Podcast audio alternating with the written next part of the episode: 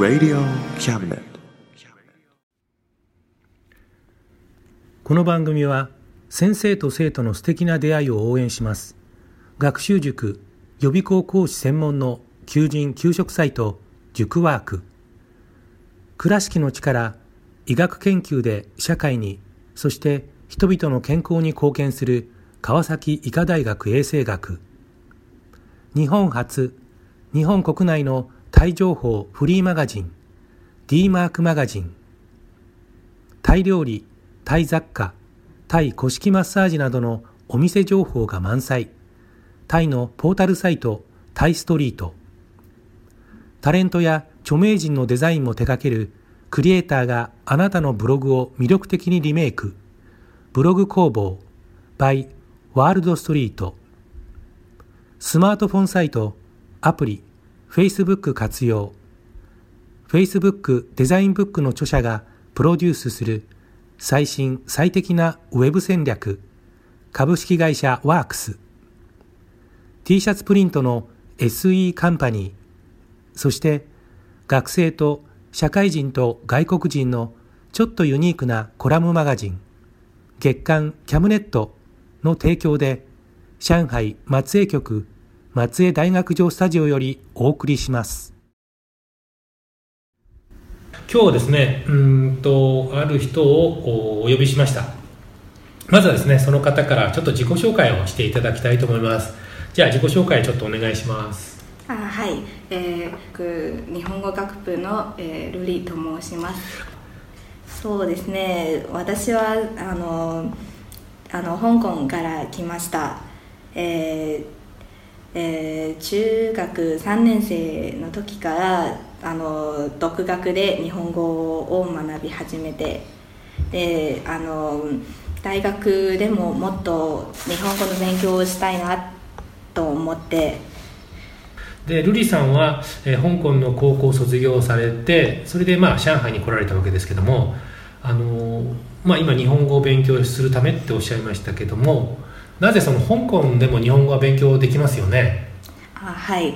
えーえーだけどあの最初はあの香港中文大学の日本語学部を目指していたんですがあのその あいにくいです。あちょっとレベルがちょっとあまりにも高すぎて高すぎてあの私の成績だとどうしてもたどり着けないからあの他の道を探していた時ちょうどあの上海外国語大学が目に入ってそしてあの日本語教育も全国でほぼトップクラスなのでじゃあこちらに来るのを決めました。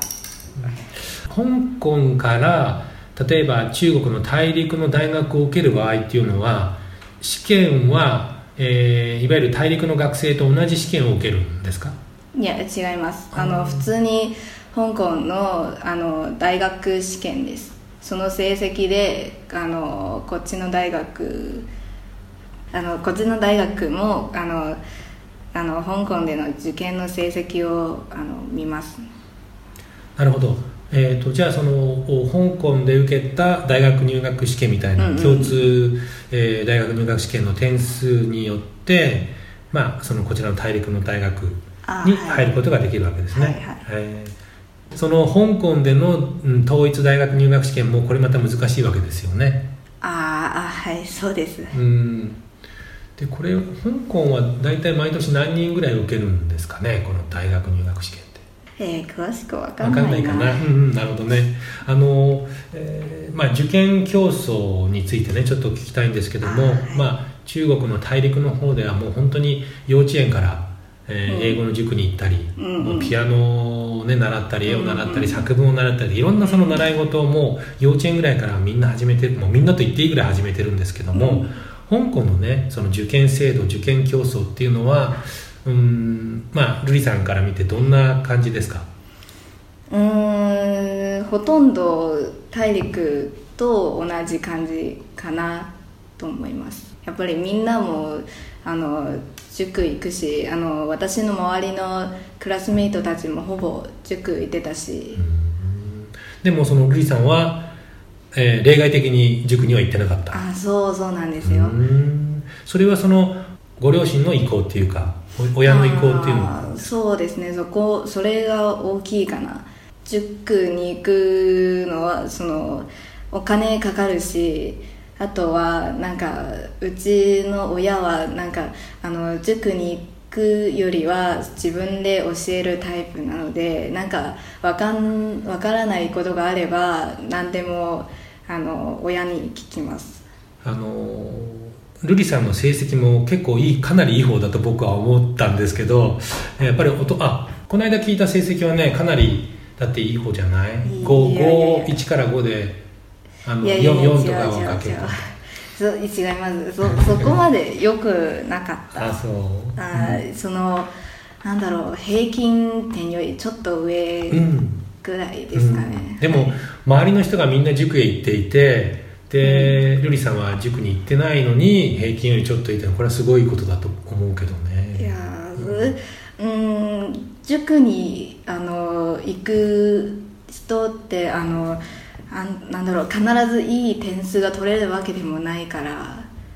であの、あとなんか塾に行かない人もあのあのいい点数が取れるかもしれないなるほどねあくまで謙虚だね。まあ、まあ確かに今ルイさんの言った通りだと思うけどね。なるほどね、ということは、えーまあ、香港の受験競争も、まあ、中国の大陸の方の受験競争と同じように小さいというからかなり、うん。なんていうかな厳しく激しく行われてるっていう感じだよね。そうですね。ん。で例えばね中国だとあのーうん中学を卒業して高校に行けない人とか結構いるんですよね、はいはいはいでもちろん大学に行けない人もたくさんいるんだけども、はいはい高校行く前にふるい落とされてしまうのね、はい。香港はそういうことはないんですか？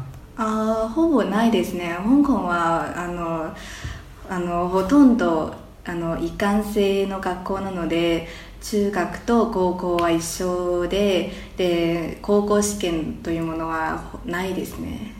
うん、それはすごいいいですよねはいうん、そうかもしれないうんね。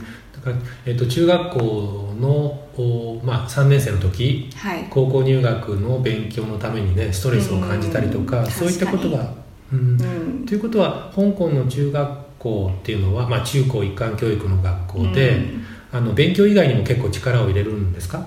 他のそのうんスポーツとか芸術とかの活動とか。それはまあ人によりますかね、うん。まあ私はそんなにやってないけどでも周りの人たちは、まあなんかそう、まあ、それこそなんか運動とか芸術とかも結構やっててであの私のあの男性友達はあのロボットを作ってたんですよね。なんかそういうあのあ部活？そのあそうテクニックでなんかロボットを動かせたりいろんななんだろう動きをさせたりとかそうそそれでそのあの、えーコンテストに出ました。そしてあの優勝しました。わあすごい。そうそう。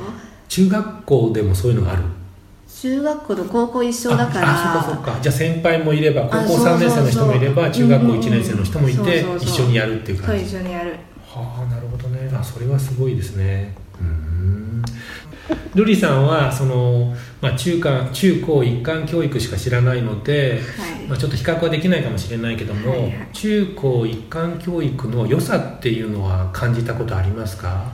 そうですね。うんまあそれこそそのさっきも言った通りその高校試験がないからうん。そんなにストレスがないしあとはあの自分よりかなり年上の先輩になんかなんなんかのアドバイスをもらったり、例えば自分はまだ中学1年生や2年生だけどあの高校2年生3年生の先輩からいろんなその勉強のアドバイスとかなんかそのどうやってそのストレス対処法とか、うん。なんかいろいろもらったりできる感じかなって、はい、思います。なるほどね。あいいですよね。結構ねアドバイスがもらったりとかね、うん、彼らにとってはねあるいは彼女たちにとっては自分が通ってきた道かもしれないしね、はいはいなるほどね。そしてなんか、うん。あの後輩をあの導くうんうん。感じで、うんはい。そうだよね。ん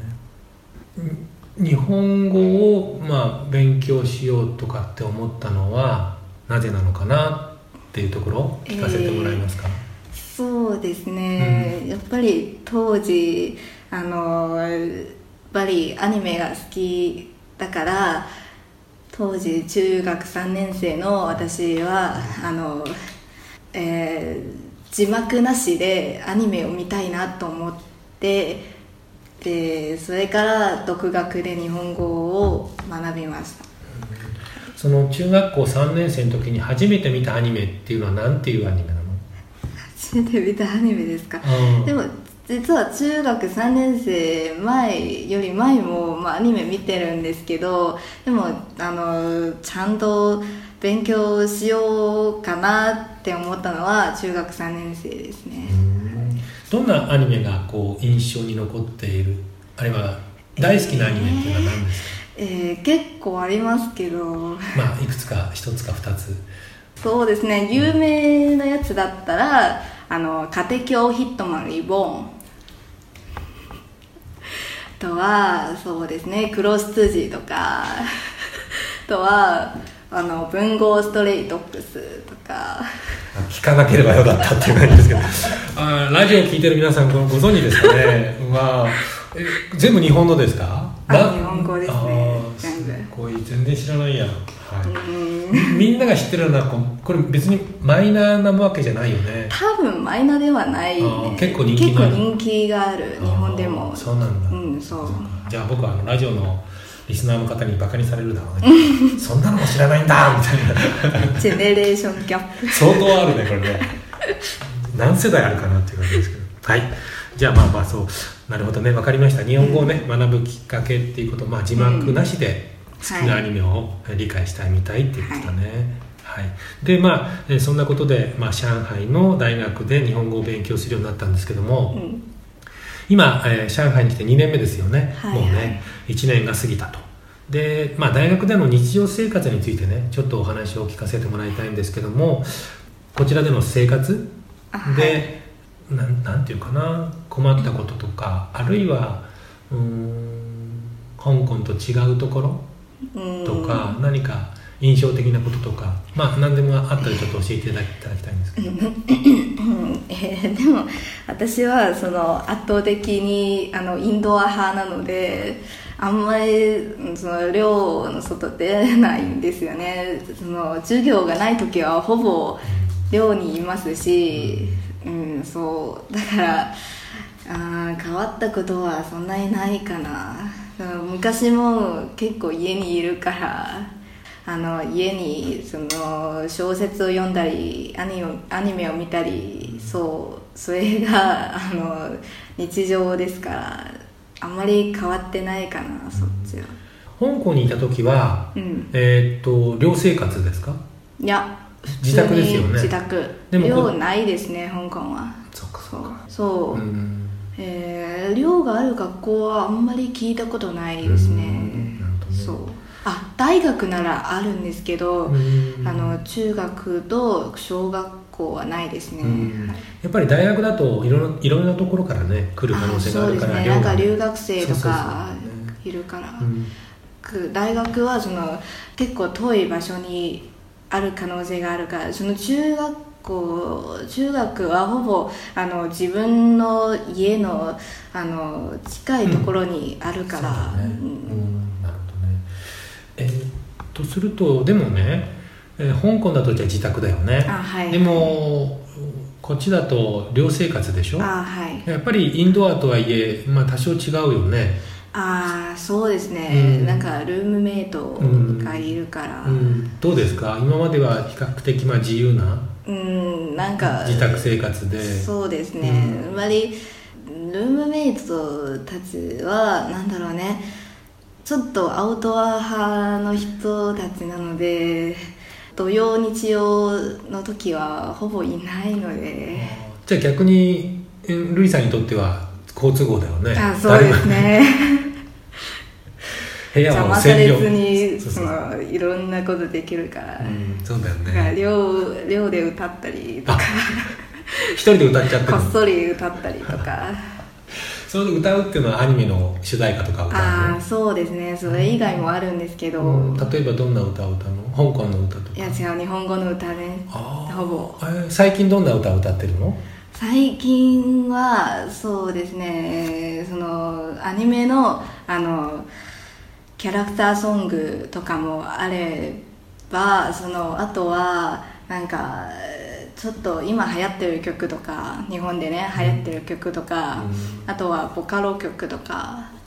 そう、えーボカロ曲というのはあのボーカロイドを使ってそのえーなんだろう音楽を作ってなんかネットに上げたりなんか YouTube とかニコニコ動画に上げたりそう。それがボカロ曲っていうんですうん。けどと今日本でその流行っている曲うんどんはい。な曲を歌うの、例えば、ね僕が私が知ってそうな。今この時点ではないかもしれないけど、うん。前流行ってたあの米津玄師さんの「レモン」とかあいみょんさんの「マリーゴールド」とかそう今、今流行ってるのは、あの夜遊びさんの「夜にかける」かななんかそういう結構今うん流行ってる気がする、結構、うん、あのー流行だね。ああそうですね。大学の中でもあのお昼とかあの放送流れてるね歌が。僕もそれで何回も何回も聞いて。そうなんだ、うん、ちょっとあのメロディーを覚えたっていう感じ、うんはい。ですけどね。うん、なるほど。ということは、まあ、今お話聞いていて大学での日常生活っていうと、まあ、勉強以外のプライベートなところだと、まあ、香港にいた時とそれほど違いはないっていうそ感じ。うですね。うんち違ったのは、うん。やっぱりルームメイトのなんか気遣いとか。あそう。ーうん、その、まあ、ルームメイトの人はみんなえ中国大陸の人かな、うんまあいろんないろんなところから来ている、うんはい。何か付き合い上そのうんなんていうかな印象的なことあります？いやそんなにないかな、うん。あのルームメイトとはいえそんなに親しくないんですが、そう。なんだろう趣味が違うからあんまり話題がなくて、うん。あってもその勉強の話とかうん。そうなんか話題が合う人もいますがでも同じあの部屋ではないですね。はい。今、えっと瑠璃さんのルームメイトは日本語学部の人？ああそう。うん。3人も。三人とも。そう。同じクラスですあねそうなんだ。そう。何かその香港に行った時にね、はい。私は上海の大学に行くんだ。よっしゃーっていう感じでその大学生活で期待していたことってありました？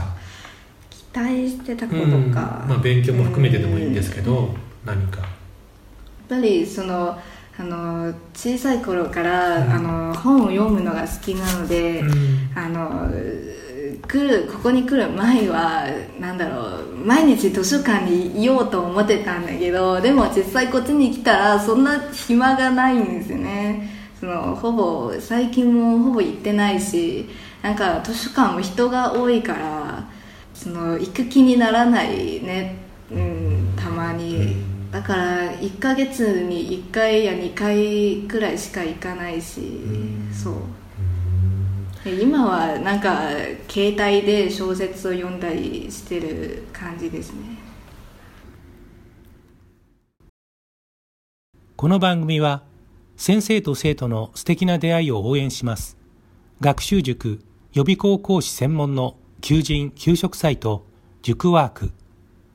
倉敷の力医学研究で社会にそして人々の健康に貢献する川崎医科大学衛生学日本初日本国内のタイ情報フリーマガジン D マークマガジンタイ料理、タイ雑貨、タイ古式マッサージなどのお店情報が満載。